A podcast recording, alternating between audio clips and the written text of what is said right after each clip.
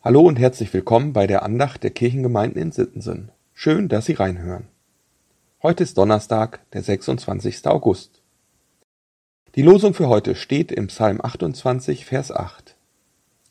Hilf deinem Volk und segne dein Erbe und weide und trage sie ewiglich.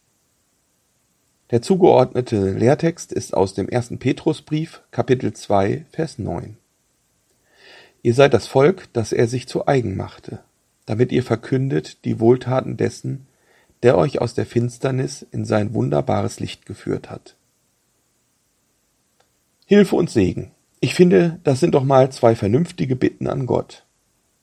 König David hat mal wieder einen Psalm verfasst und der Psalm 28 ist gleich ein Bitt- und Dankpsalm in einem. Anfangs geht es viel um Persönliches.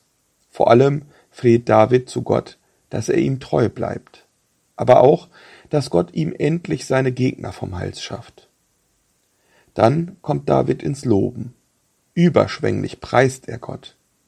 Und dann, ganz am Ende, in unserem Losungsvers, ist er gar nicht mehr bei sich selbst, sondern er ist bei Gott und seinem Volk.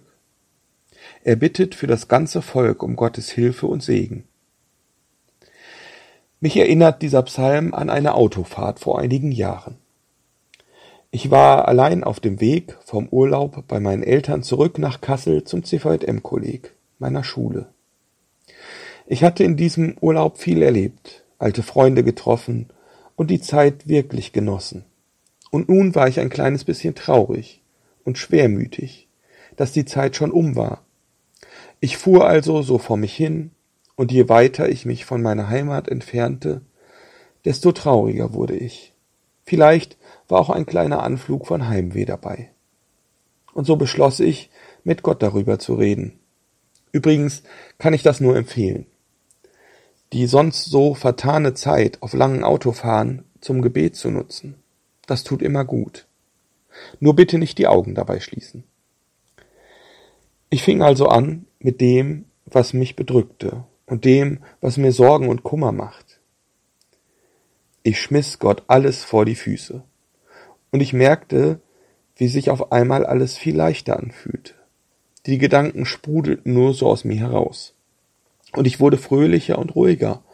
Und auf einmal fielen mir Leute ein, denen es nicht so gut ging, und ich betete für die.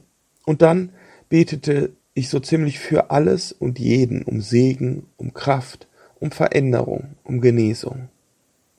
Ich war wie in einem Gebetsrausch. Und auf einmal musste ich lachen.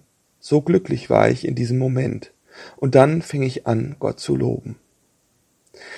Als ich in Kassel ankam, war ich so gut gelaunt und so voller Vorfreude auf meine Mitschülerinnen und Mitschüler, dass ich am liebsten laut gerufen hätte, Hallo, ich bin wieder da.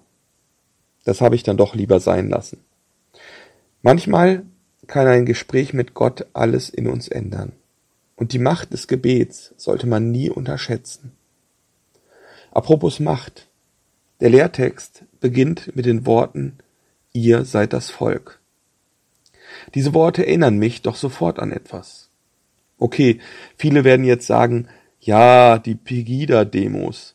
Aber das ist ja nur ein lächerlicher und geradezu unwürdiger Abklatsch von denen, die im Jahr 1989 in der DDR unter Todesangst mutig auf die Straße gegangen sind und Montag für Montag skandierten, wir sind das Volk und die Mauer muss weg.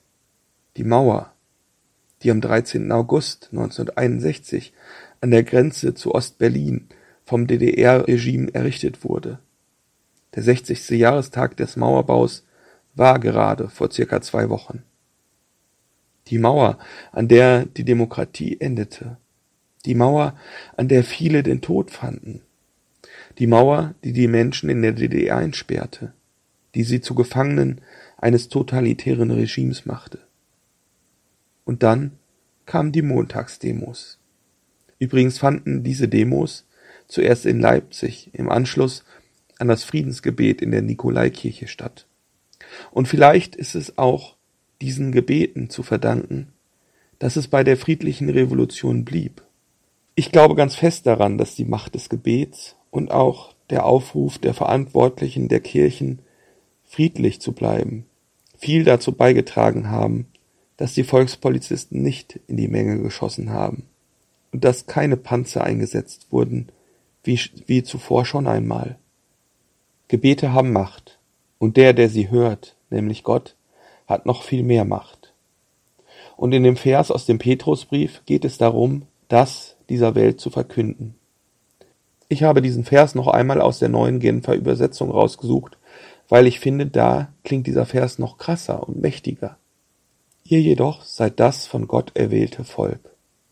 Ihr seid eine königliche Priesterschaft, eine heilige Nation, ein Volk, das ihm allein gehört und den Auftrag hat, seine großen Taten zu verkünden. Die Taten dessen, der euch aus der Finsternis in sein wunderbares Licht geführt hat. Was für Worte. Sie klingen fast so wie die Einleitung zu einer Verfassung.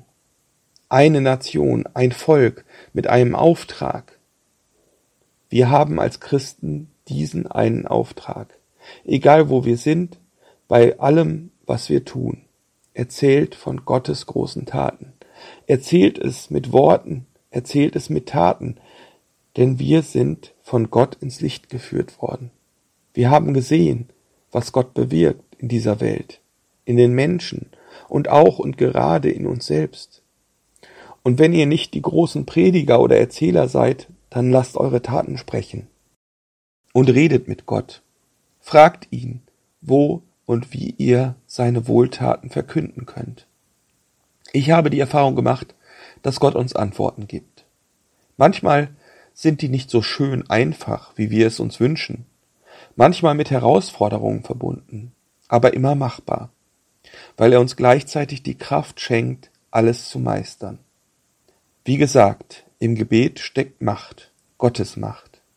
Ich wünsche Ihnen, dass Sie die Macht des Gebets in Ihrem Leben erfahren und dass Sie Ihren Weg finden, mit dem Sie Gottes große Taten in Ihrem Leben und in dieser Welt verkündigen können. Und ich wünsche Ihnen Gottes Hilfe und seinen Segen dabei. Ihr Diakon Dieter Wiemann